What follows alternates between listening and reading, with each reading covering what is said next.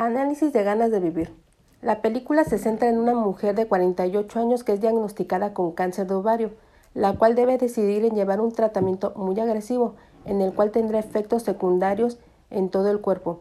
Al inicio de la película nos encontramos con una mujer aparentemente fuerte, de firmes convicciones y que poco a poco por los efectos colaterales de su tratamiento y el trato por parte del personal de salud hacen más dolorosa su situación. Al analizar esta parte observo una distancia emocional que pone el médico en el trato con la paciente. Para ello, solo para él es solo un caso clínico, no ve a la persona, al ser humano que sufre y que necesita ser confortado. La falta de empatía, tanto al informarle del diagnóstico como al solicitarle el consentimiento informado para hacerle pruebas y someterla a tratamiento experimental, incluso percibe una actitud de aprovechamiento de las circunstancias para inducirla a, a recibir un tratamiento que tiene mal pronóstico y que provoca mucho dolor ya que es muy agresivo. Los procedimientos rutinarios, lo poco sensible y la falta de atención, cariño y afecto al ser humano van desapareciendo. Se puede observar en la película que el médico no realiza las medidas de asepsia adecuadas con el lavado de manos antes de realizar cualquier procedimiento con el paciente colocarse cubrebocas durante la exploración, al igual no realiza cambio de guantes para realizar la exploración ginecológica. También siento que no es ético con el paciente el hecho de estar platicando de temas no relacionados entre el doctor y la enfermera, estando la paciente en una situación incómoda para sí misma.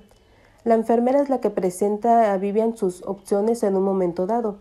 Ambas saben que el tratamiento no es que no está funcionando pero aún así, con todo el dolor físico que experimenta la enfermera, decide hablar con el médico de Vivian para que se detuviera, pero él solo veía como una enfermedad y no le importaba su opinión acerca del tratamiento. Él solo quería llegar a las últimas consecuencias, quería curar su cáncer a como diera lugar, sin importar las consecuencias y que estaba dañando por completo una vida. La enfermera lo que hizo fue dedicarse a convivir y hacer pasar a Vivian unos ratos a menos, haciéndole que se olvidara por momentos de su enfermedad. Entonces, en conclusión, aquí es donde entran los cuidados paliativos para darle un buen morir a cada individuo, como lo fue haciendo la enfermera que siempre estuvo al pendiente de Vivian y tratando que sobrellevara su enfermedad.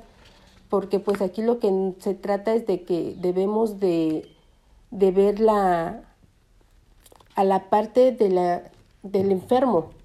O sea, no es nada más tratar la enfermedad, sino el paciente, porque pues ya está, ya es difícil que él se dé cuenta o que sepa que tiene una enfermedad incurable, como para que todavía se le trate mal o que no se le ponga la atención que él quisiera en ese momento.